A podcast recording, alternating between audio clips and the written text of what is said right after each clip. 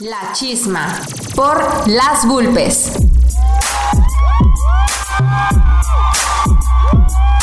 ¿Quién va a detenerte? ¿La muerte, la edad o la idea? La idea, la idea. ¿Quién va a detenerte?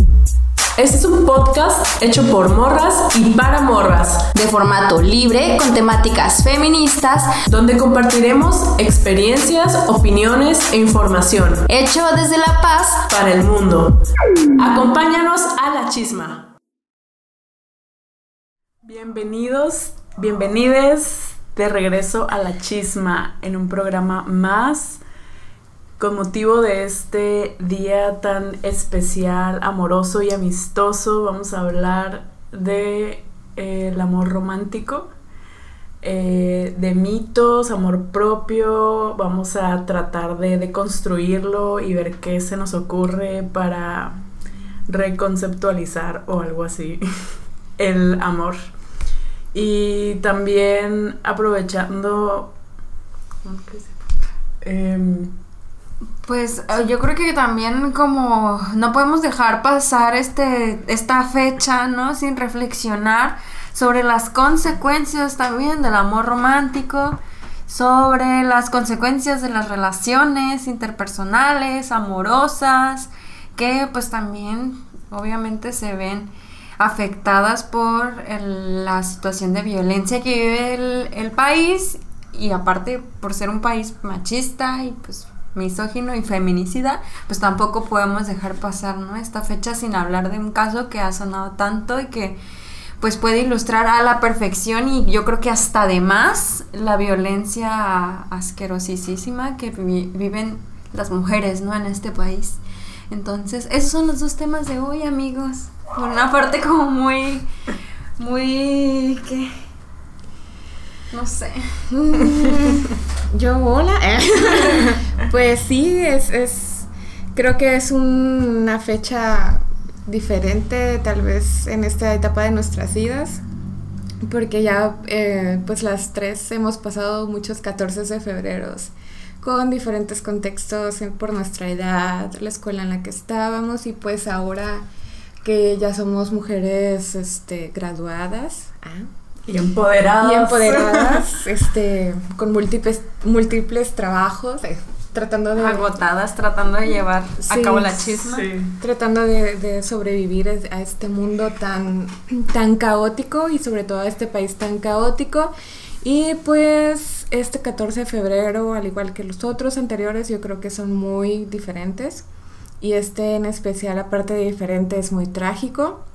Creo que a todas y todos, bueno, no sé los hombres, pero al menos en las mujeres, eh, sí dio mucho que reflexionar, sí nos movió muchas cosas, este, tanto sentimentalmente como pues eh, en nuestra forma de, de ver las, las situaciones que vivimos día a día qué tipo de papel tenemos en la sociedad, cómo pues estamos ayudando o apoyando a otras chicas, este, y hasta qué punto vamos a hablar, si vamos a hablar hasta que ya pasen las cosas o, o podemos apoyar O antes. Claro. Bueno, eh, vamos a presentarnos por si no recuerdan eh, nuestras lindas voces y a quién pertenecen, para que no se confundan. Aquí hablando Natalie. Yo soy Daniela. Y yo soy Victoria. Ariana. Bueno, Y empecemos. pues queremos empezar un poquito con los mitos del amor romántico. ¿Qué les parece? Yo me traigo Va. muchos. De hecho, Yo estoy buscando Para en este empezar, a momento ver, para, para guiarnos un poquito. ¿Qué les Ustedes fueron románticas, o sea, ustedes en la secundaria, que sería la época más así, ¿no? es que yo La creo que ser romántico no es mal. O sea, Es que yo creo. Es ser que, idealista está chido, pero ser. Ay, no es que nosotras, sobre todo las mujeres, yo creo que se nos eh, inculca desde, Desde las películas de desde las Disney. claro. Wow. Totalmente. Que uno tiene que esperar al príncipe azul. Y el desde perfecto. Y, todo, ¿no? y que sea perfecto y que esto y que el otro. Entonces crecemos con esa idea y luego en la vida se nos van presentando otras cosas que decimos. Pero te das cuenta que también entra como un poco las, o sea, irnos como de manera, este, o sea, secuencial de la Ajá. vida o no sé, algo de Sí. sí, secuencial. Si vemos como desde la niñez, como las mamás, las mamás de los amiguitos y todos quieren que tengas novia Claro, y el novio, que dale y un beso y te echan carrilla y todo el tiempo te están metiendo siempre los mitos, neta, los mitos del amor romántico de alguna forma desde el kinder, o sea, desde que empiezas a interactuar con otros niños y Sí, es verdad, porque te, te motivan a, a las relaciones heterosexuales desde ahí. Aparte. Sí. Y, a- y Sí. también a la rivalidad con las otras niñas, de Así tú eres es. la más bonita, Tú eres la princesa. princesa, tú eres la reina, y siempre existen estas construcciones desde que estás bien pequeña. Yo creo que desde los, no sé si les tocó, probablemente sí, que en las escuelas había estos concursos de la señorita, la reina Oh, de no sé qué, reina. y la reina de la primavera, Sí, y todos los salones compitiendo contra los otros. también. Y a ver quién es la más bonita y quién tiene las mejores fotos y quién tiene el mejor vestido y quién hace el mejor baile Sí. y todo eso, ¿no? Y Sí. hasta ahorita lo estoy pensando que, que mencionas todas estas cosas. Y lo tenemos, tenemos súper Son herramientas, o sea que Claro. está súper, súper de la mano, ¿no? Claro. El Sí. amor romántico con los estereotipos, con el canon de belleza, con Claro. las relaciones heterosexuales. Es como que muy, muy, muy ligadas, ¿no? Y a veces no nos damos cuenta, pero, sea, no solo es la mitificación del amor y de los, este, de la romantización de las relaciones amorosas, sino incluso desde el canon de belleza, ¿no? Y desde la heterosexualidad también, ¿no? Sí. cómo nos orientan hacia eso. Entonces, otro de los mitos que yo recuerdo son como el mito de la media naranja, ¿no? De que todo el tiempo te tienes que sentir incompleta. Todo el tiempo necesitas tener una persona contigo y si estás sola, y luego es esa, ¿no? La palabra, estás sola cuando vas a los antros, te preguntan todo el tiempo, ¿estás sola? A pesar de que vayas con una amiga o lo que Claro. sea, todo el tiempo estás sola, porque a una mujer no se le puede considerar completa. Necesita tener a un hombre a un lado para Claro. poder estar acompañada, para poder Para estar No completa. estar sola. completa. Sí. Ajá. Sí, para no, estar, sola, Sí. estar tú nada más es, es que estás sola y que te falta algo, ¿no? Sí, Claro. de hecho Y- estaba cómicamente un video, ¿no? Donde eh, infla a tu propio novio, como que trae a tu novio por si te llegan a molestar, trae a tu novio inflable y así ya no te molestarán, porque los hombres nada más respetan a otros hombres. Claro. O sea, esos límites de una mujer, por ejemplo, si una mujer sale muy guapa a la calle sola, ¿A quién vas a ir a ver?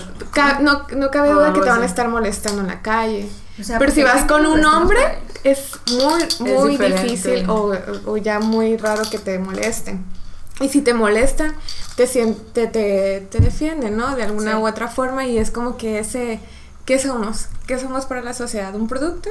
Un producto que se tiene que que, se exhibe, ¿no? que Y se exhibe, que no- se tiene que proteger, que se tiene que cuidar, que, que tenemos que pertenecer a un dueño. ¿Qué otro Sí. mito recuerdas? Este. El mito de la ver, ¿a virginidad, por ejemplo, la el mito de la virginidad. virginidad, yo creo que ahorita que estaban mencionando la secundaria, en- al menos en mi secundaria este, pública, yo fui en la 4, la David Peralta, Ajá. una de las peores este, en- a nivel local. Este, y las chicas más guapas, así como dicen las, las que reinas de cosas o demás, eh, en el último año salieron embarazadas. Y fue porque, pues, se enamoraron. La que prueba sea. del amor. La prueba del amor. y- Eh, fue la prueba del amor, los chicos guapos de la secundaria. Pues, obviamente te tenías que enamorar de ellos solo porque estaban guapos y punto. y- o también incluso el de la virginidad del matrimonio, ¿no? O sea, de que, güey, la mujer es impura si no es virgen hasta el matrimonio también, ¿no? Pues tenemos las tradiciones del sur, donde si una mujer no mancha las sábanas en su eso, eso le rompen una vasija y la dejan y le regresan a su casa. Porque está, está impura.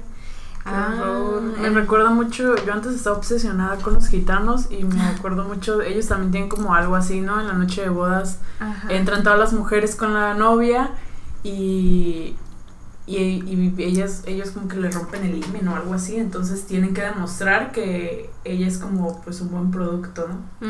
Vaya, para el, para, es una buena esposa y va a ser una buena esposa porque ella cumplió su promesa y es virgen, ¿no? Es pura y casta y va a estar bien para el, el Y- marido. Y, que es totalmente desigual, ¿no? Porque en el hombre no existe absolutamente ninguna de esas construcciones, ¿no? Ni la virginidad, Sí, ni que nada. Pero con ellos pesa en el que si son muy grandes y no tienen experiencia sexual, Mm. eh, tienden a creer otros hombres, otras mujeres que es gay, que es... Mm, estigmas. Eh, Los estigmas también caen en el hombre, en la virginidad, porque o es De gay, diferente forma, de pues. diferente forma y también pesan y, y los limitan a ellos, pues. Pero pues lamentablemente en donde realmente hay una limitación incluso social, porque no nada más viene del individuo, es en la mujer, en la virginidad en, en- en ese caso. Mm, Pues a mí me hicieron también cre- creer lo mismo, que la virginidad era súper importante, pero al mismo tiempo nos estaban bombardeando con el reggaetón. Bueno, no sé si se acuerdan, Ah. pero en la secundaria fue como que el boom De- del perreo, del dale, de azótala contra la pared. Muchas canciones que, que, que mencionan esto. Y entonces... Porque es súper tonto, o sea, el hombre neta quiere a la mujer virgen, Pero bien puta. al pero mismo bien, bien, o sea, bien doble moral, güey. O sea, Sí, neta. así es. O sea, al mismo Sí, tiempo que, se que quiere ella, estar pero quiere Quiere que sea virgen y que la sepa mamar. Pero también rico. es esa cuestión de que los hombres luego bus o bueno, no sé, yo lo he visto y lo he escuchado, ¿no? Que los hombres quieren como pasarla bien y a una mujer para pasarla bien y otra mujer para formalizar. ¿Sabes? Ajá. Como cuando se me dé la gana formalizar, voy a buscar a una mujer que se la pase en su casa, que sea virgen, que esté pura, santa y todo. Pero antes de eso en mi desmadre, ¿no? Entonces- Y luego con eso justifican la infidelidad, ¿no? Después Así es. Claro. Justifican. Que ahí se mete el otro mito que tengo aquí, que es el mito de la exclusividad. ¿Estás Ajá. leyendo el mismo? No.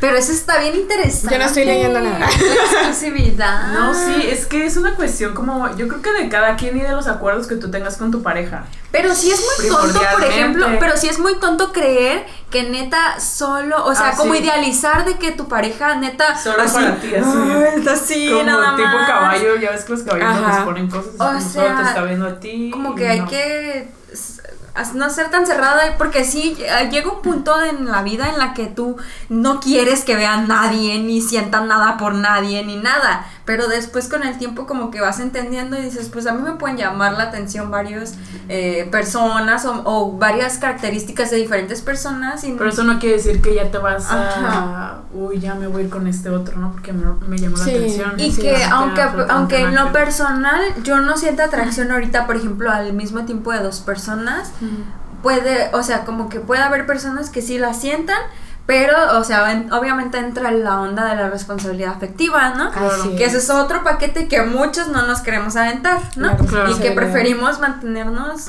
como de manera como responsable también.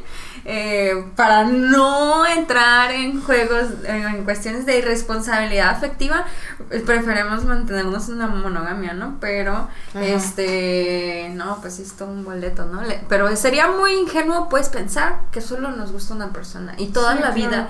Y es un mito, pues, que anteriormente se tenía y que también, este, quien no lo hacía, obviamente, por parte de las mujeres era súper mal visto y por parte de los hombres era un aventurero, ¿no? Claro. Sí, muy, puede con varias mujeres y es interpretado de diferente manera en hombres. Pero también mujeres. es interesante ver cómo últimamente como que se ha puesto sobre la mesa lo de la poligamia y todo eso, ¿no? El poliamor. Sí. Entonces ya mucha gente como que lo está considerando y dice, Pero bueno, a lo mejor con comunicación y... O sea, ya cada pareja ya sabrá lo que hace y no con su relación, ¿no? Ajá. Pero ya la gente lo está tomando en cuenta y dice, Ya bueno, es es, un una posibilidad, entonces ya vamos avanzando un poquito, ¿no?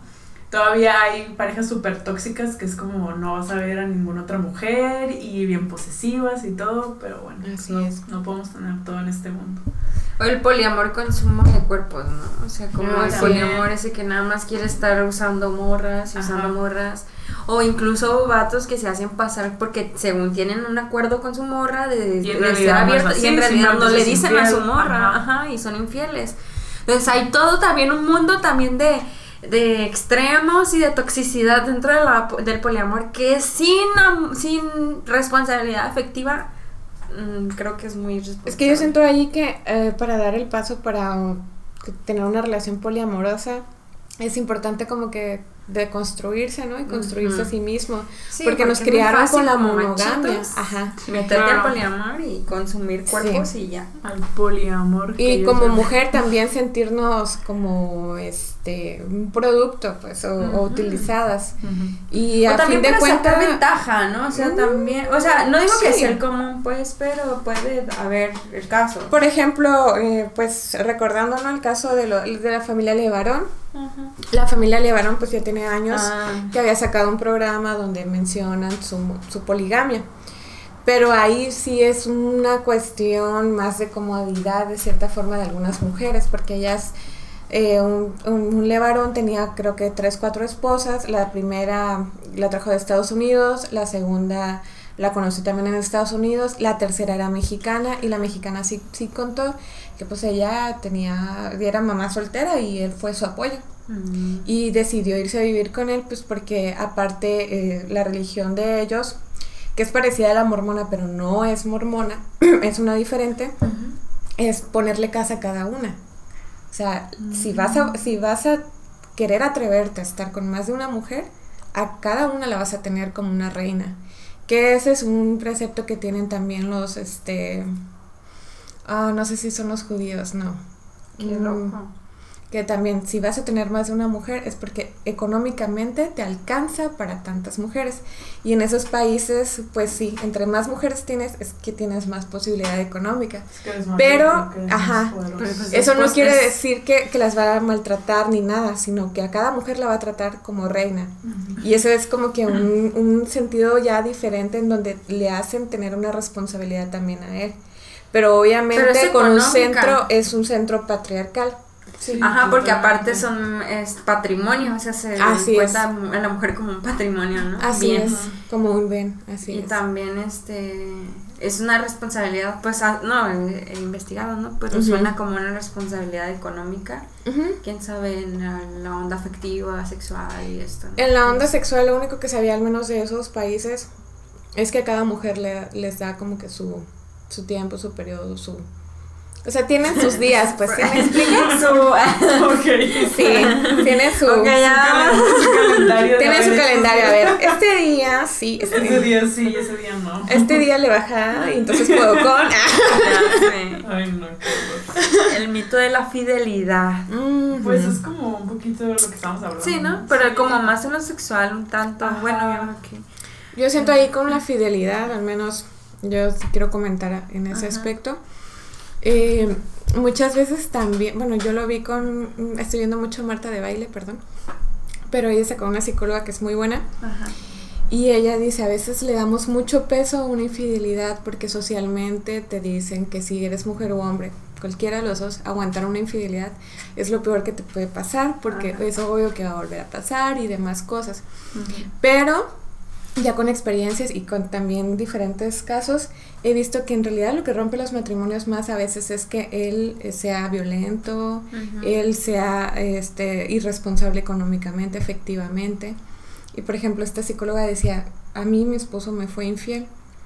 Me lo dijo y hicimos el proceso de superación. Ujú. Él la verdad es una persona divina que por nada del mundo lo cambiaría. Y pasamos ese proceso. Y aún en estas fechas me siguen cuestionando el por qué continúo con mi esposo.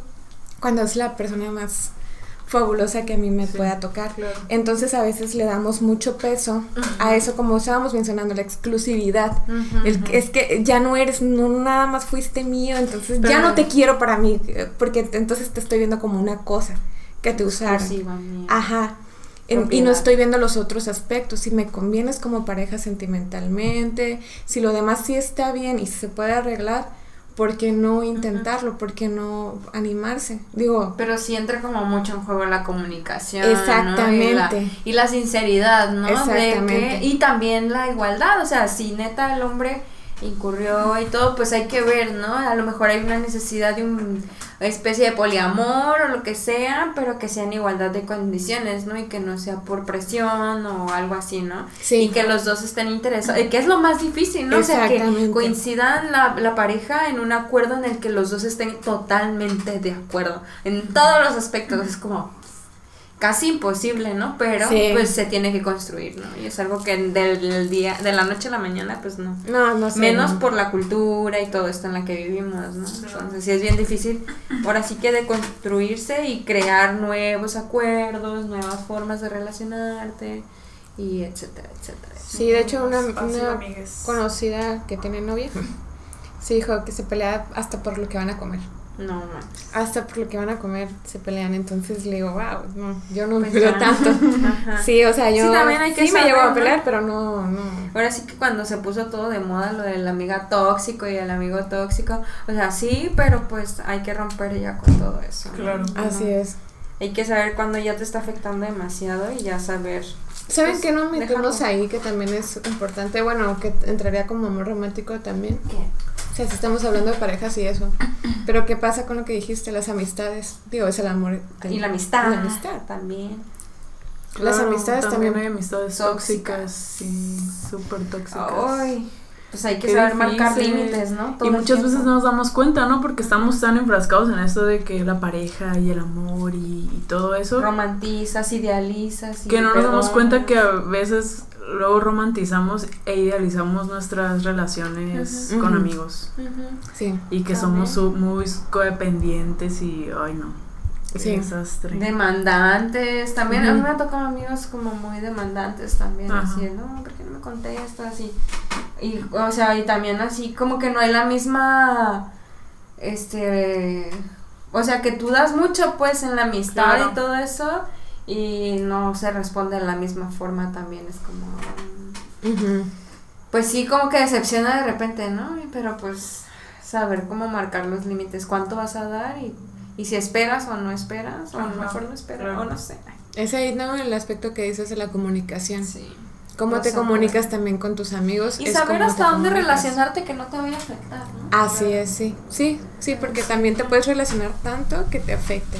Sí. De hecho, fuera, ¿no? De pero lo que me habías dicho invitado a, para a- hacer lo de los cursos acompañantes. Ajá.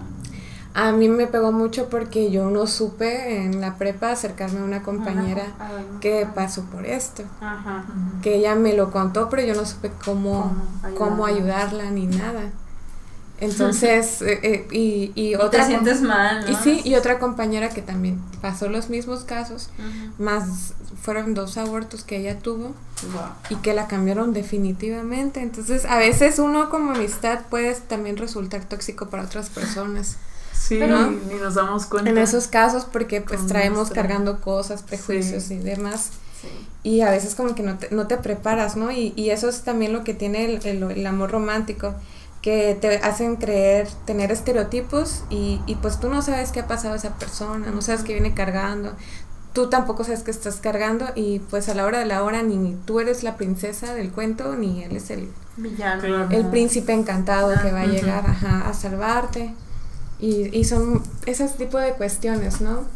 En si se puede despatriarcalizar, ¿cómo lo Se haríamos? podría despatriarcalizar, o sea, ¿existirá el amor neta libre de patriarcado? O sea, en el No que la relación no sea igual, vivimos, no sea de igualdad. vivimos.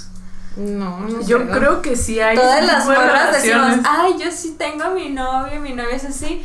Pero, Pero- luego, seamos sinceras, y siempre le algo Pero y es que siempre, siempre- hay algo. siempre hay algo. siempre hay. Ese es algo que, que sí es cierto, ¿eh, Dani? Qué bueno que tú que tienes novio, ¿eh? Todas tenemos novios aquí. que tú que tienes novio lo dices, pero sí es verdad. O sea, a veces como que, ay, nos en- al menos en redes sociales más, ¿no? Nos encanta alabar y decir, ay, mi novio es un encanto, mi novio sí me deja salir, mi no... Es como que de repente estamos eh, poniéndole muchos eh, como que adje- eh, Atributos. atributos a una pareja que por naturaleza debe tener, ¿no? Es como cuando estás en un partido político, güey. Sí, que estás y Lo quieres y defender como- y te pones Así la es. camiseta. Y aunque todos sepan que neta, ¿no? Tú hasta te ves mal. O sea, Sí. queriendo vender la idea, güey, de que este partido es súper chingón y así. Como tratando de convencerte A a, los ti misma, demás- a ti que, y a los demás, así. Sí, es cierto, sí me quiere mucho y no me violenta y... Y no es nada agresivo y me deja hacer lo que yo quiero. Es como, güey. es hombre y vive en México, tiene algo de Tiene la cultura machista. machista. Sí. Debe tener algo machista. A huevo. Entonces, Es que yo la neta a mí me cuesta proceso. mucho y yo jamás, bueno, no sé, a lo mejor sí No lo he hecho. jamás. A lo mejor sí lo he hecho, pero, o sea, presumir, no, la neta, no. O sea, Sí. decir, bueno, tiene estas cosas buenas, pero pues sí también tiene estas cosas malas, Claro, ¿no? admitir Y le falta trabajar y también hacérsela saber, ¿no? Ajá. O sea, tampoco no como saber, interiorizarlo y conformarte con eso, sino. Uh, pues sí tiene, que es bien difícil porque aparte es una carga, ¿no? Propia de tener que educar o de tener que estar ahí explicando y darle tiempo de tu, de tu día para que entienda ciertas cosas porque neta si no las entiendes va a ser muy difícil estar conviviendo con una persona así todo el tiempo si no está como en el mismo canal, ¿no? Por ejemplo, siempre a mí me ha pasado que no entiendan la onda separatista, ¿no? Que es un pedo que tienen todos los hombres, ¿no? De que, ¿por qué a los hombres no nos incluyen? Y, y no es solo con mi pareja, ¿no? Sino con amigos también, ¿no? Y es como, bueno, si voy a, si vale la pena, si lo quiero de verdad tenerlo en mi vida, le voy a dar tiempo de, de mi día y de lo que tengo para explicarle, porque vale la pena, porque si no vale la pena, Pues pues mejor bye, ¿no? A la primera. Así es. Entonces, si de verdad vale la pena el chico, la chica o lo que sea, pues, am, pues sí darte el tiempo, ¿no? De explicarle y todo eso, porque si no va a ser sumamente difícil estar fingiendo o estar todo el tiempo en conflicto, alegando, ¿no? El- si tienen visiones diferentes. Y neta, si hay visiones diferentes ah, y el tipo no está en la, en la posibilidad de, de dialogar ni nada, pues bye, ¿no? La neta, yo sí ya no negocio. O sea, Esa en cuanto ya encuentras una pareja que neta tú ves que no, no, yo ya no negocio. Pues sí, ya no. No va a entender, ya no va, va a ser un conflicto constante, va a Ujú. ser un pleito constante y no vale la pena. Sí, yo creo que Sacrificar también, tu paz. también con el tiempo vas conociendo a la gente y vas dándote cuenta exactamente eso, pues, cuándo vale la pena Sí. y cuándo no. O sea, sea pareja, sea amigo, sea Ajá. familia, sea lo que sea, porque muchas O sea, es- veces te encuentras ahí Ujú. sorpresas donde sea y dices, ¿sabes que No vale la pena eh, discutir o lo que sea, debatir o no sé, y bye. Ya sé. Entonces mejor como usar esas energías en alguien que sí. Pero pues yo digo que sí estamos lejos de despatriarcalizar el amor, o sea, no existe un amor libre de patriarca. La- la- las morras lesbianas, no, no sé. Eh, no, no. Yo no tengo Hay mucha idea de Yo cómo patriarca. tampoco. funcione. Me gustaría que alguien estuviera aquí que nos pudiera platicar un, Sí, un poco de no eso, pensamos pero... en eso. en De, Estaría de- muy chido. de relaciones lesbianas, ¿no? Ah, Porque de hecho, por ejemplo, hoy estaba hablando Y con lesbianas una- y feministas, a lo mejor puede ser menos patriarcal o más, no sé. ¿Quién sabe? Yo lesbianas idea. feministas no. Ah, bueno, no, no conozco lesbianas feministas. Y la, la pareja que, que conozco, pues la con la que estaba platicando es súper patriarcal. O sea, ella, sí. ella lo- la mantuvo completa y totalmente. Ella va y hace todo lo que ella quiere.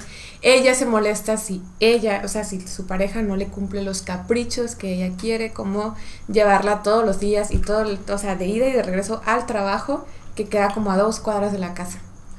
O sea, son aspectos que de repente se vuelven tan ridículos, pero que acostumbras tanto a una persona a ese tipo de cosas, que se vuelve muy patriarcal la relación también. Por eso me late porque hay unas morras que sí son como lesbianas, pero que eh, borran la figura masculina. Borran la figura esta proteccionalista o paternalista, ¿no? Así Entonces es. como que las dos son iguales, las dos se tratan igual, o sea, se aman independientemente del rol que juegue cada una.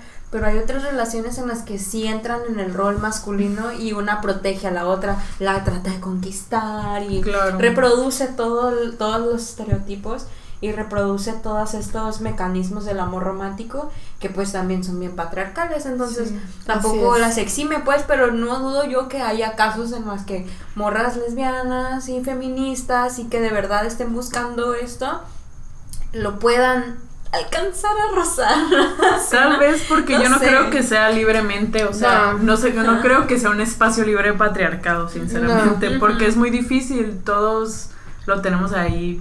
Todos convivimos interior. con él. Entonces, pues sí es como el mundo ideal, pero Ajá, aún no básicamente- ahí, sí. Va desde un capricho, desde una así de, ay, no me, no sé, no me abrió la puerta o no me volteó a ver. Sí, que no quiere decir que, siempre, quería, no me que regaló, siempre se no tomen sé. esas actitudes, pero Ajá. en algunas cosas como que es- a veces es más marcado que no. No sé, también es muy Sí. difícil. Es que, por ejemplo, ahí despatriarcalizar tendría que haber un también descapa- descapitalismo, ¿no? O sea, un Descapitalizar. Ajá, descapitalizar, perdón.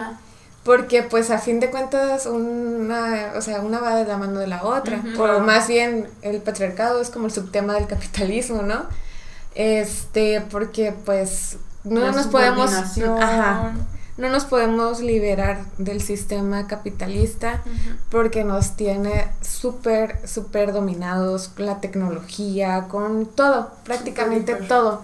Somos esclavos del capitalismo y pues todos nuestros intentos por quererlos, este, alejarnos de eso, de, de construirnos, son muy buenos, pero pues no son libres de. Al menos hay que estar conscientes de, de eso. O sea, sí son muy buenos intentos y no hay que dejarte hacer ese tipo de, de, de propuestas, pero pues a fin de- del día, pues el capitalismo ahí está. Y claro que es- ya está más, más para la muerte que para otro lugar, porque pues ya no se puede... Pero el grueso de la población no Pero- sigue reproduciendo. Exactamente, exactamente. Somos pocos los que de verdad queremos ya salir de ese sistema. O sea, la mayoría todavía sigue bien. El punto aquí es que hay muchos, muchos países pobres azotados por este capitalismo tan depredador. Venezuela, Colombia, todos los países del sur, incluyendo nuestro propio país, está ya sufriendo las consecuencias. Sí. Yo al menos en mi rubro de trabajo, que es lo financiero, lo notamos porque cuando están mal económicamente las cosas, se nos corta todo el dinero y el dinero viene internacionalmente. Entonces, al menos yo sí trato de saber qué onda con otros países por lo mismo, porque así me doy cuenta de qué onda con, con nuestro... Que, estamos, que, que lo que hacemos aquí localmente afecta internacionalmente definitivamente a eso. Y que pues el capitalismo y el patriarcado sí están muy complicados porque están matando de hambre a casi todo el país. Pero también creo- casi todo el planeta, Pero perdón. también creo que entra un poco en la descapitalización, la onda esta de, pues sí, el consumo del cuerpo y también el querer comprar el amor, eh, también toda esta onda de la mercadotecnia que genera, por ejemplo, el 14 de febrero, ¿no?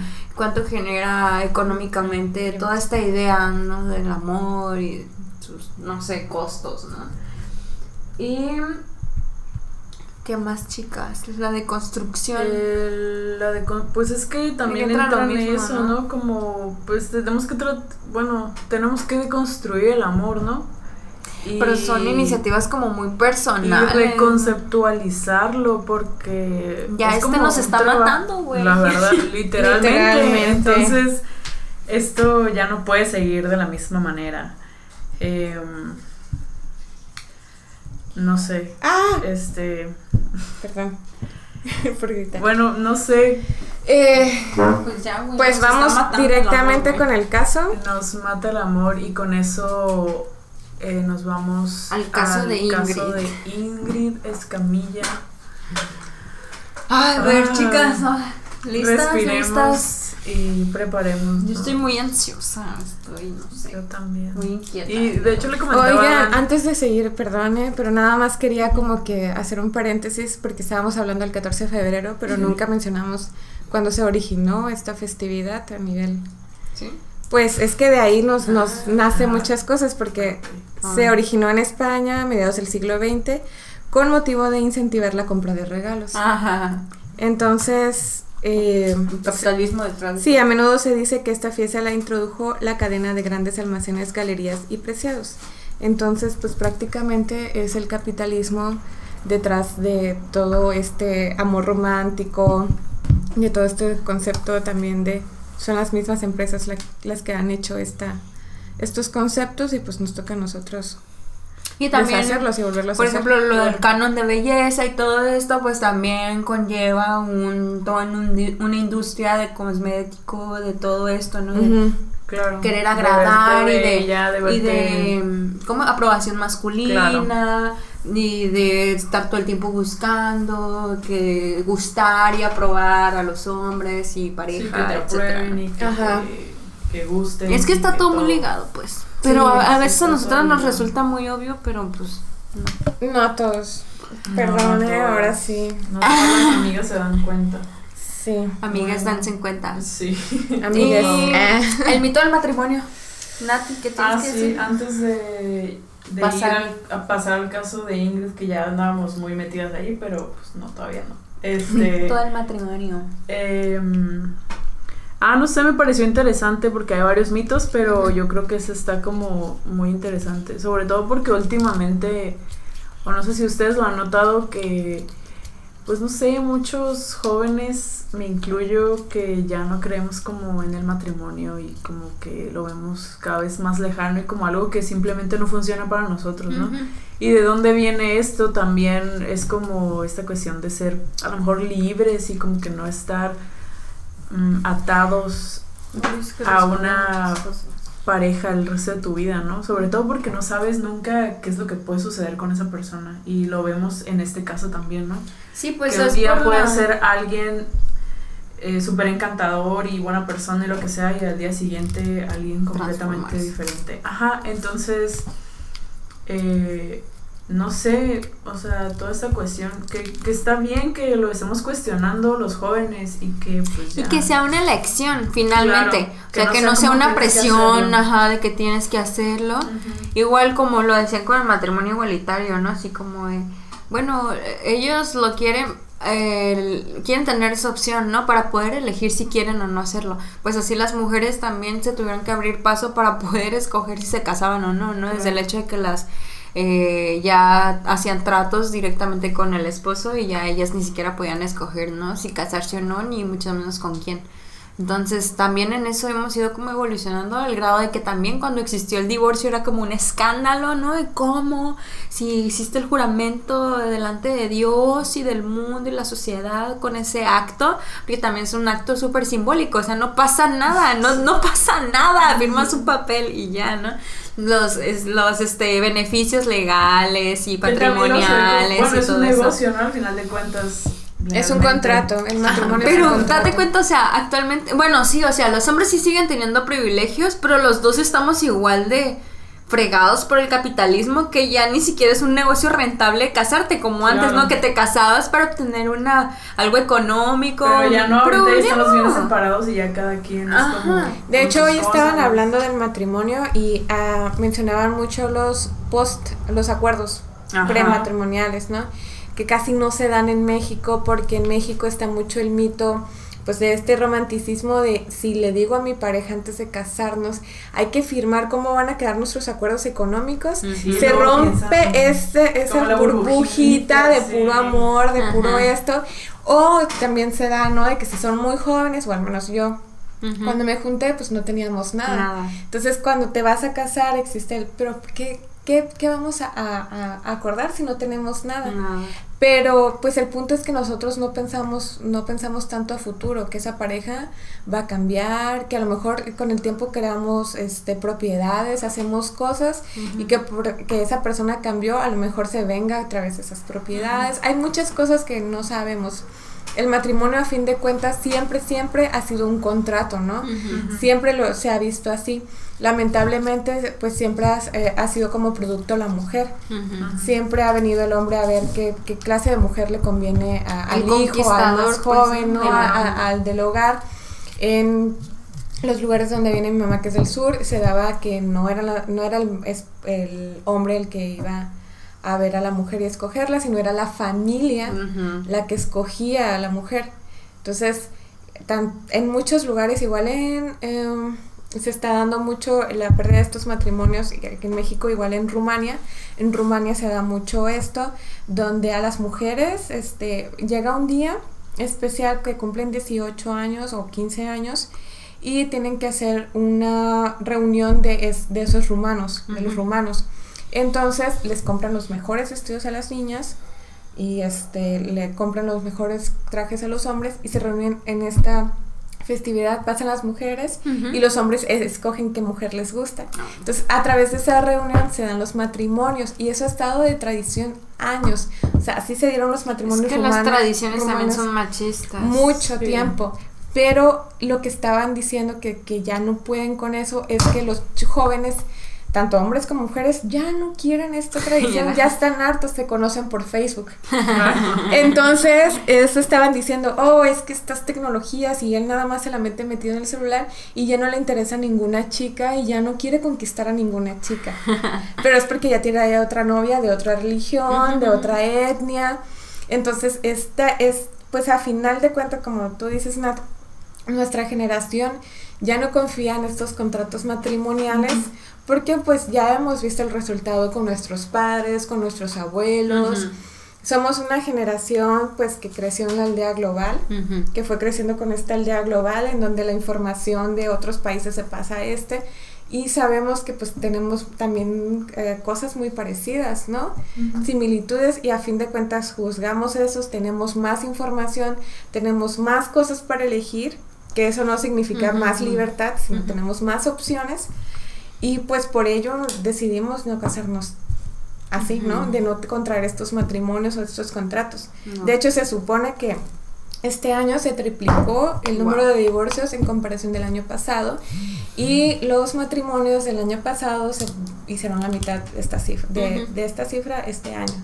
Entonces, realmente en México ya no existe tanto lo que es el matrimonio. Güey, quieren acabar con la familia. Van a decir los de la familia. Acabemos con la maldita familia. Ay, las feministas. Ay, de veras, que no Oigan. tiene nada que hacer. ¿Y a ustedes no les pasa, por ejemplo, que viven con esta idea del amor romántico que tiene que dar todo por su pareja y que te sientes mal si tu pareja te pide algo y tú no puedes hacerlo? Sí. O este, o sea, que sientes que tienes que estar como a merced de él y que, y Sí, que si se enferma lo tienes que atender y que tienes que dar todo por él, ¿no? Y es como, no, actualmente ya creo que ha sido un avance, ¿no? De la lucha feminista, Así el es. que las mujeres ya tienen su autonomía, tienen sus planes, tienen este su este pues su límite, ¿no? Su plan de vida, donde ¿no? dices, Propio. Ajá, y donde ya cada quien se tiene que hacer responsable de sí mismo, ¿no? Claro. O sea, si se enferma o lo que sea, pues no soy tu enfermera, ¿no? Tú hazte cargo porque yo tengo una vida, yo tengo unos planes y mi vida sigue con o sin ti, ¿no? O- Así es. que suena egoísta, pero que realmente las mujeres, pues eh, nos, se nos ha cargado la onda de los cuidados, ¿no? De que todo el tiempo tenemos que estar al servicio y ayudando y todo eso, y responde a eso, porque al final de cuentas no es no es este equivalente, no es proporcional, ¿no? Lo que recibimos nosotras. Mentira que estamos enfermas y nos, nos atiende o recibimos esa misma sí. atención o esos mismos cuidados. Ah, yo siempre, yo soy un gato en esas cuestiones, perdónenme. Pero sí, o sea, yo sí Sí, pero no que- siempre pasa, o sea, No. no en todas las relaciones Así es. sucede. No. Pero yo siento que luego también sí es como muy imperceptible, pues, o sea, Ajá. yo a veces sí me siento mal, así como, ay, no puede llevarle esto y pues, ¿qué tiene? O sea, yo tengo un trabajo, tengo eh, ocupaciones, pues que lo resuelva, ¿no? Yo no tengo por qué estar cambiando mis planes y mis cosas y mi- Sí. mi vida por estar resolviendo las de él, ¿no? Sí. Y, y, ay, soy mala novia o soy mala, eh, no Mala sé, mujer. mujer, ¿no? Sí. No, pues simplemente soy una persona autónoma con mis propias ocupaciones, ¿no? Y, Claro. y planes, etcétera. Pero bueno, ahora sí, ¿no? pasemos al tema. Sí, ya. Sí, ahora sí, ya Ahora sí. pasamos, ya cerrando un poquito. Cerrando y abriendo. Cerrando y abriendo como una, Ok. Como un infinito. un infinito. Vamos a hablar de, ahora sí, del caso de Ingrid Ingrid. Escamilla. Bueno, pues, ¿quieren que retomemos mini, mini? Eh, el caso de Ingrid Escamilla, eh, pues fue de una chava en la alcaldía de Gustavo Madero, de allá de la Ciudad de México, en la que pues se causó mucha conmoción el hecho de que pues su pareja en, en, la Ciudad de México la eh, tuvieron una discusión.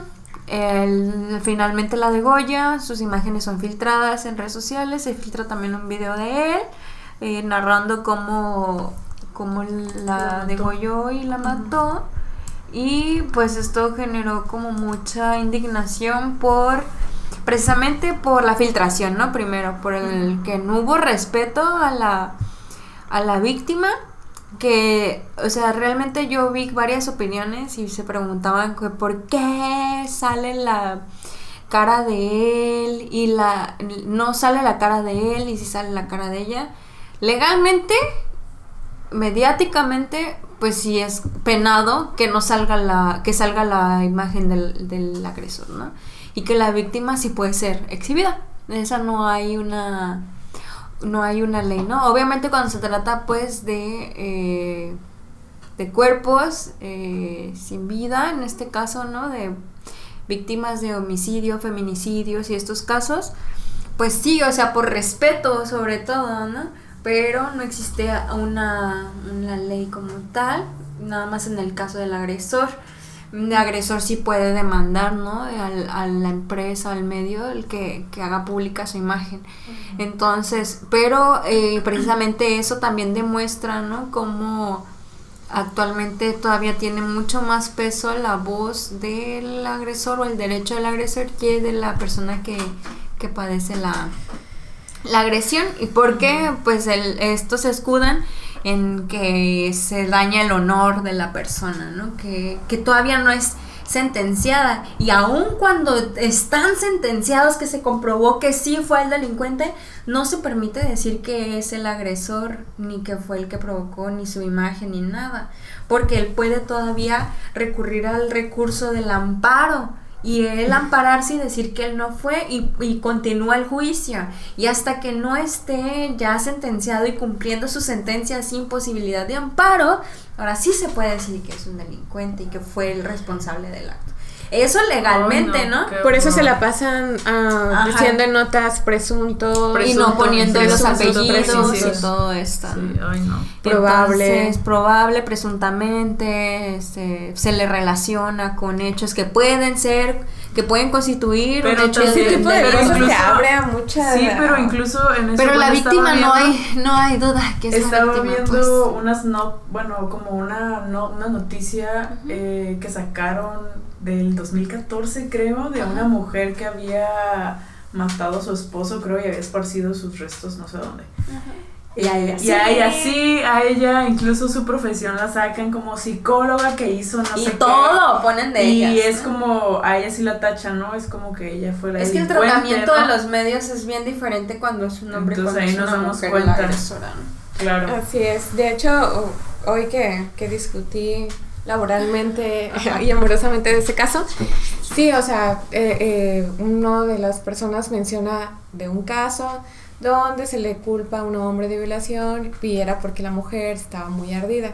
Entonces, siempre los hombres o los medios tratan de resaltar los casos donde las mujeres son criminales porque son como que su justificación de que, bueno, es que hombre y mujer son violentos. Sí, Hombre y a los mujer hombres son también nos violentos. matan. A los hombres también nos matan, pero Ellos mismos. lo que no lo que no dicen es que son mínimos los casos que, o sea, no de no no las feministas no decimos que las mujeres son perfectas. Y es lo que y no que son más importantes y que uh, Así es, ¿no? sino la que- muerte de ella es Ajá, más importante que, que la de un hombre. Y no. Pero en es comparación- que a nivel nacional, en estadísticas y demás, hay más muertes de mujeres, hay más violencia y saña hacia la mujer por su género. O sea, y es muy diferente eso. Si no es competencia, ¿no? Sí, o sea, exactamente. ¿a quién lo matan más? No, pues prefiero o que sea, las la- maten a los hombres Pues más. obviamente, pero O sea, a las no es- mujeres las hacen, las matan o bueno, el delito de, fe- de feminicidio es cuando existen alguna agravante por razón de género, es, es decir, cuando las violan, cuando son exhibidas públicamente, cuando son descuartizadas, cuando se encuentra algún vínculo con la persona que, que cometió el feminicidio, cuando tiene, presenta marcas en su cuerpo. Es decir, eso no lo hacen con los hombres. A los hombres regularmente no se les viola cuando los matan, ¿no?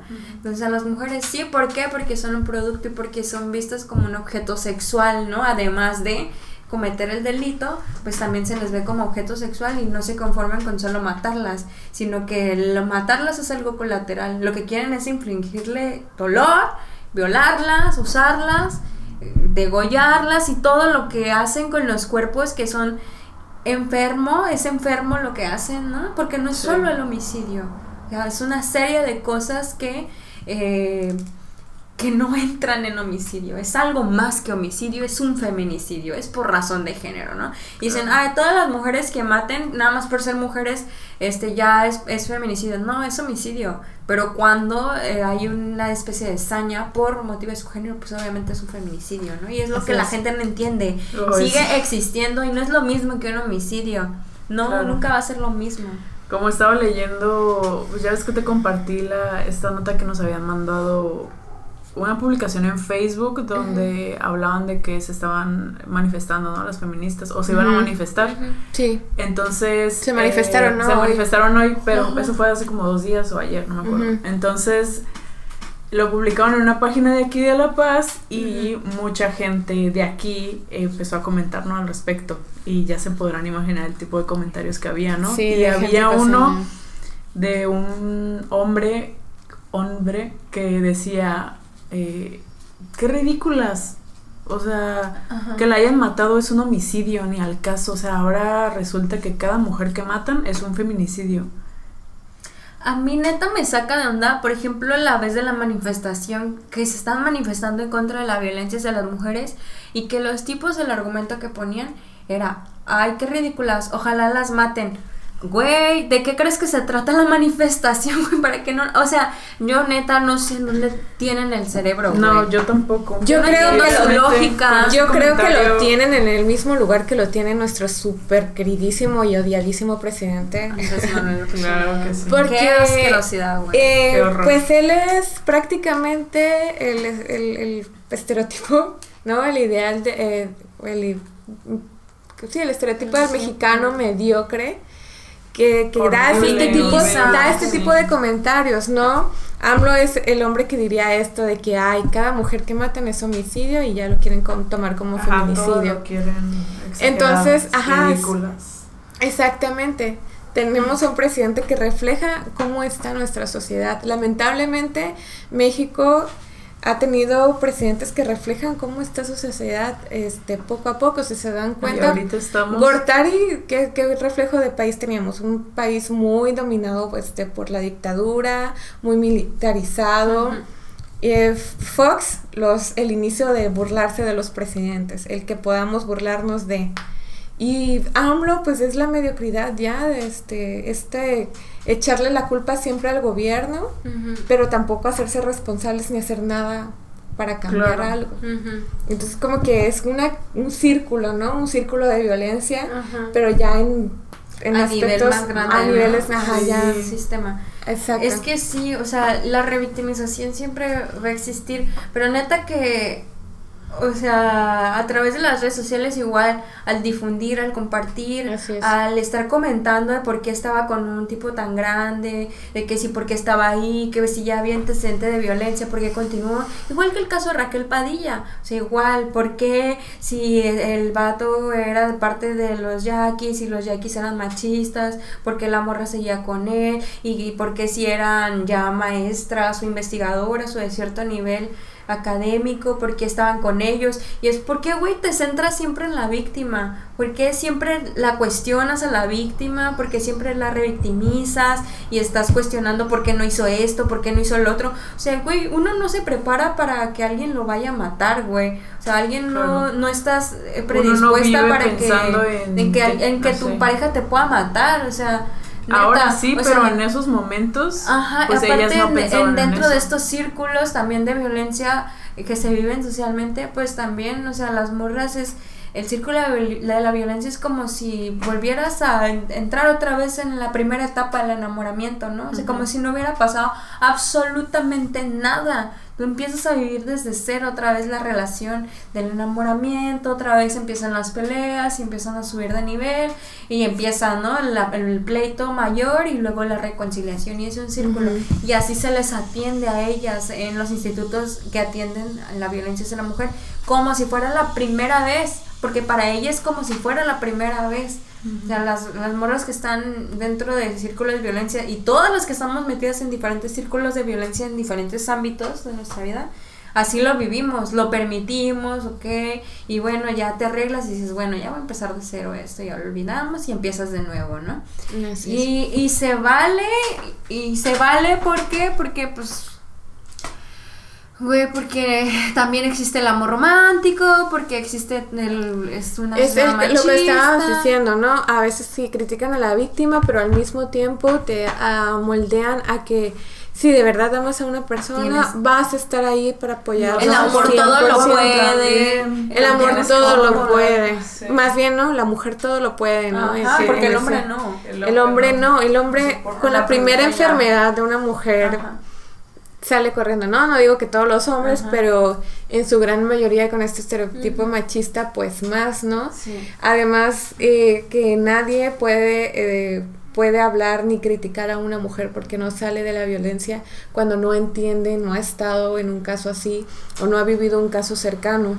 Eh, yo pues quiero hacer mención de, de una amiga cercana que pasó esto y bueno, varias amigas cercanas que han pasado, dos amigas cercanas que han pasado violencia física y que a ellas se les hizo muy, muy complicado Es y con los que estuvieron años, o sea, no fueron meses, fueron años. Y que aparte dependen económicamente, tienen es. compromisos de índole laboral o los lazos sentimentales son súper fuertes, que neta, o sea, ¿cómo se les hace tan fácil juzgar desde su pinche sillón la computadora? Ay, no, güey. No. Sí, y, y aparte, pues, o sea, un, un hombre violento no va a llegar a decirte, hola mi amor, te voy a ir a golpear, ¿quieres casarte conmigo? No, No, obviamente mecanismos. empiezan con muchos mecanismos. Todos estos, eh, todos, eh, es, por ejemplo, estas parejas de mis amigas, las enamoraron completamente, les dieron todo eh, aparentemente y luego les destruyeron el autoestima y luego ya se fueron a lo físico porque cuando te destruyen el autoestima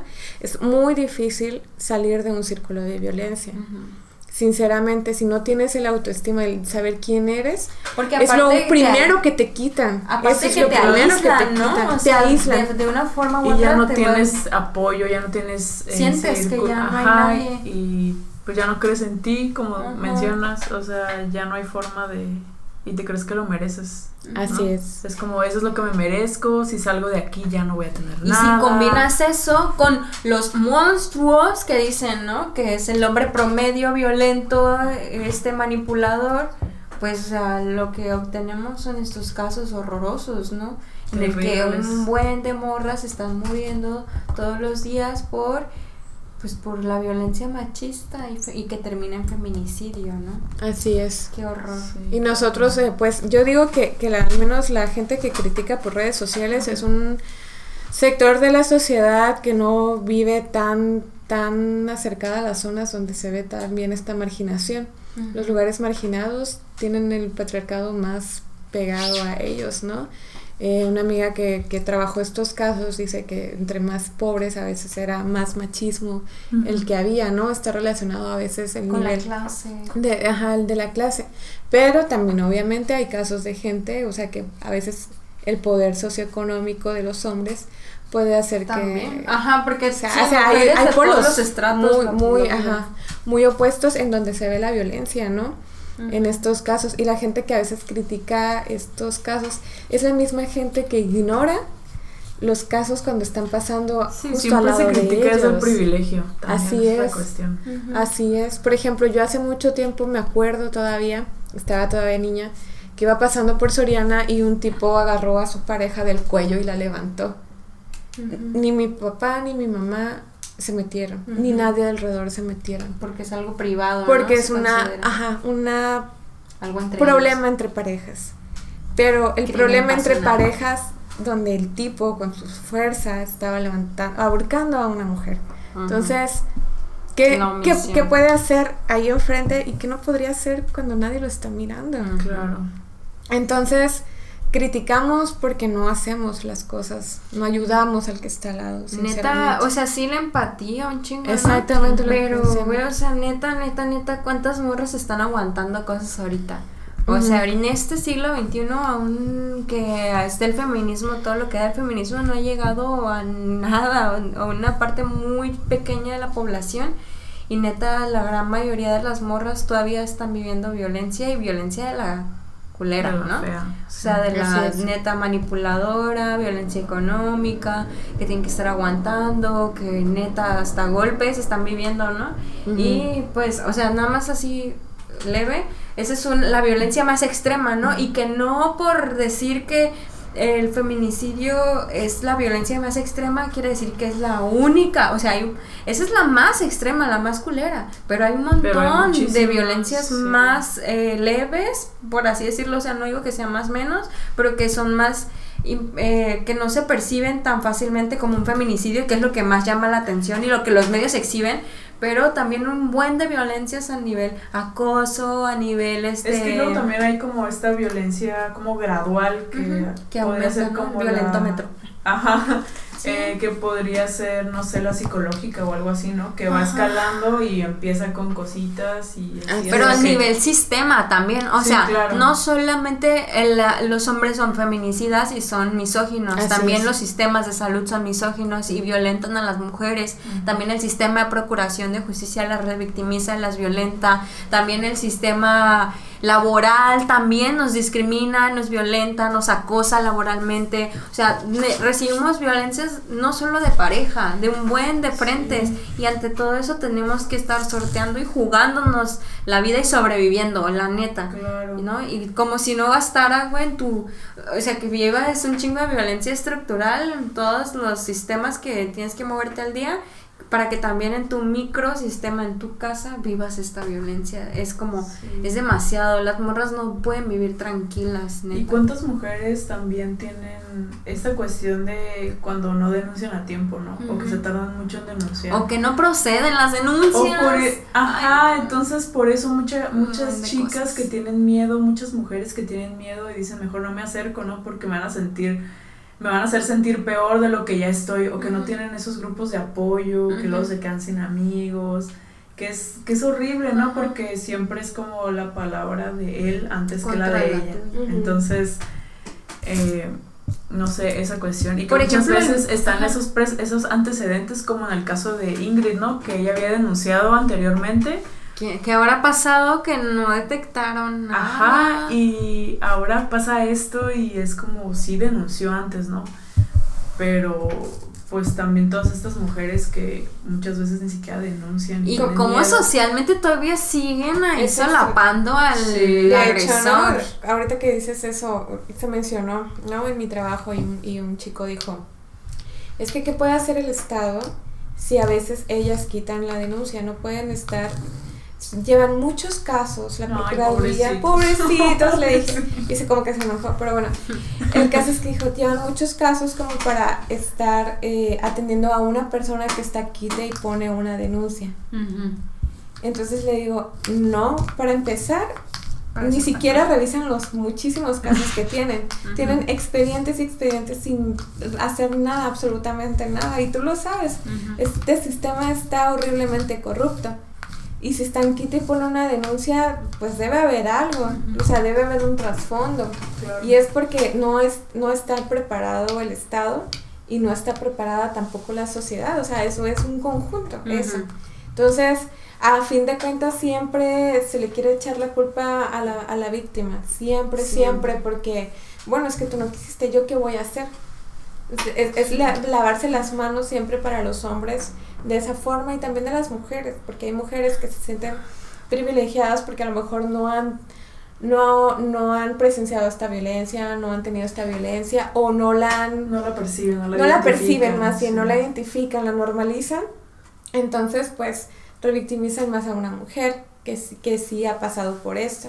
Son Ujú. tantos aspectos que como mexicanos sí tenemos que trabajar la empatía, pero sí está muy cabrona. ¿sí? Pero neta, así con las morras, a mí sí me sacó un buen de onda, neta, Oh, que sí. desde Definitivamente hay el más morras, ¿eh? discurso, el discurso de las morras es, ay, amiga, si tú ves que tu vato eh, ya te golpeó una vez, por favor no sigas con él, por favor, Eh, Guau, una persona no así ya nunca va a cambiar, este, la verdad, mira, es- pasan estos casos porque, porque continúan con ellos y así, y le digo, güey, neta, si tú vivieras una, un, si a ti te mataran, güey, Y neta, tú vivieras una, un episodio así, te latería, güey, que estuvieran cuestionando por qué estabas con él y te estuvieran echando la culpa porque, mm, no sé, porque te llevaba tal edad, porque ibas tal vestida, porque llevabas tanto tiempo con él, porque, eh, no sé, porque no lo habías dejado, porque ya había un antecedente o algo así.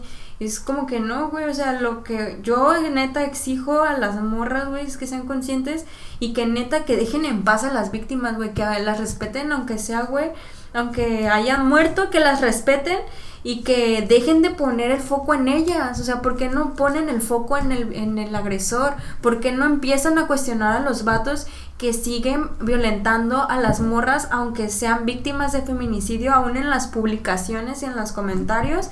Y al contrario, los apoyan y, y los solapan. O sea, ya dejen de solapar toda esta violencia feminicida que se reproduce a través de comentarios y de esta revictimización y de estar ahí neta, morras, no manchen, o sea, hay que ser netas empáticas y, y pensar, a, ti te gustaría, y qué mal que tengamos que pensar en que así, a ti te gustaría que si te lo hicieran o no, sino, y no poder empatizar con esta morra, ¿no? A ella le gustaría que estuvieran hablando de ella y cuestionándola por eso. Yo creo que no, a nadie y nos muchas veces Y muchas veces es la única forma en la que podemos pensar y empatizar, ¿no? Es como si a, mi hermana, si a mi hermana le pasara, si a mi mamá le pasara, si a mí me pasara. Y es bien triste, pero no sé, o sea, está horrible que aún así en estos casos las mujeres todavía busquen la aprobación masculina. Oh, Está horrible. y en esos comentarios, claro que sí, y en esos comentarios y en todo lo que muchísimas mujeres dicen y, y todo lo que comentan, pues ahí lo podemos ver. Pero pues también a las, a las mujeres que, que tienen parejas, ¿no? Que hacen comentarios al respecto, pues dense en cuenta, ¿no? En eso, en estos, en estos momentos. Si ven algo así de su parte de su pareja, es como amiga, es momento, es momento de, de hacerse a un lado, ¿no? Bueno, que ahí también está complicado, porque a veces puedes ver muchos casos y Decir, pues es que a lo mejor a mí no me va a pasar. es que no estoy en el mismo Pero pues situación. muchas veces son los primeros indicios, ¿no? De que esa relación puede ser o no. Y cada quien a su tiempo, ¿no? Cada quien puede darse cuenta a su tiempo. Y a veces... Pero ojalá que más morras se acercaran al feminismo y que pudieran ver todas estas violencias y pudieran sensibilizarse en todo esto para que de verdad no dejaran pasar, ¿no? La la violencia desde el inicio, sin embargo, absolutamente en nada justifica que las morras no, no, identifiquen estas violencias para que los vatos estén cometiendo estos tipos de, delitos, ¿no? Son comportamientos salvajes, animales y asquerosos. O sea, neta, yo no percibo a personas como estos feminicidas, la neta. Son como muy atroces, ¿no? Sus acciones. Y neta, pues sí, son hijos del sano patriarcado, ¿no? No son monstruos. No. Yo, pues, desde que estoy chica, yo viví en Acapulco. Pues ahí las noticias son muy gráficas. Mm. Yo desde los seis años estoy acostumbrada a ver tipos de cuerpo como, como los que pasó Ingrid, pero debo, debo ser sincera, la verdad, haber visto Ingrid sí me afectó. Fue diferente a todas las cosas que yo he visto y yo, me yo he estado y he visto muchos videos de cómo los sicarios, el narco, mata, tortura a, víctimas, ¿no? Bueno, a gente que, que que, que de grupos rivales, demás. Y se los juro, se los juro que los sicarios aún tienen más respeto eh, hacia la gente que van a atacar. Sinceramente, los atacan con menos violencia, con menos odio. Y yo creo que ahí hay, una diferencia muy, obvia, ¿no? Este hombre que, que sinceramente, sí, feminicida. lo peor es que a mí, a mí me pegó también porque pues me recordó a un tío mío que casualmente, casualmente anda con una muchacha de esa edad. Y que pues aparte tiene a, a mi tía, o sea, a su esposa. Entonces, pues todos tenemos un familiar, o sea, así como tenemos mujeres eh, que son violentadas, también tenemos familiares que son violadores, que son violentadores. Entonces es, es, muy difícil a veces ver esto, ¿no? es muy difícil ver lo que tenemos enfrente. Claro. Muy difícil ver lo que tenemos enfrente. Siempre va a ser mejor percibirlo desde fuera y lo vamos a analizar siempre mejor desde fuera. Pero a estas víctimas les es tan complicado por eso salirse de esto porque no lo ven, no lo notan. E igual estas personas que, que reflejan ese odio y ese pues misoginia también están siendo, siendo eh, violentados y no se dan cuenta porque es muy difícil notarlo. Y, y la verdad, sí me pegó mucho lo de Ingrid porque no pensé que, que, que se pudo, o sea, en qué, en qué mente cabía quererse deshacer de un Sí. cuerpo de esa forma. Cuando pues se, o sea, se nota que era un, un algo contra ella, algo que en su viaje trip lo que tenía de violencia también estaba pues manejando, ¿no? Este, y yo que he visto tanto esto y que no, que según yo no me afectaba, pues sí, yo creo que al final la, los medios la, la, es la violencia donde hay más violencia machista. Sí, la Eh, reproducen a gran En escala. el sistema mediático, eh, por ejemplo, yo me crié tanto con las revistas de alarma y estas revistas de alarma, uf, son el, el espectáculo de los sicarios, ¿no? Pero mm, como que ya hace reflexionar, wow, alabo tanto esta violencia que a fin de cuentas no me doy cuenta que también me está afectando. Ujú. Entonces, para mí este caso sí, sí me pegó mucho, en muchos aspectos, sinceramente.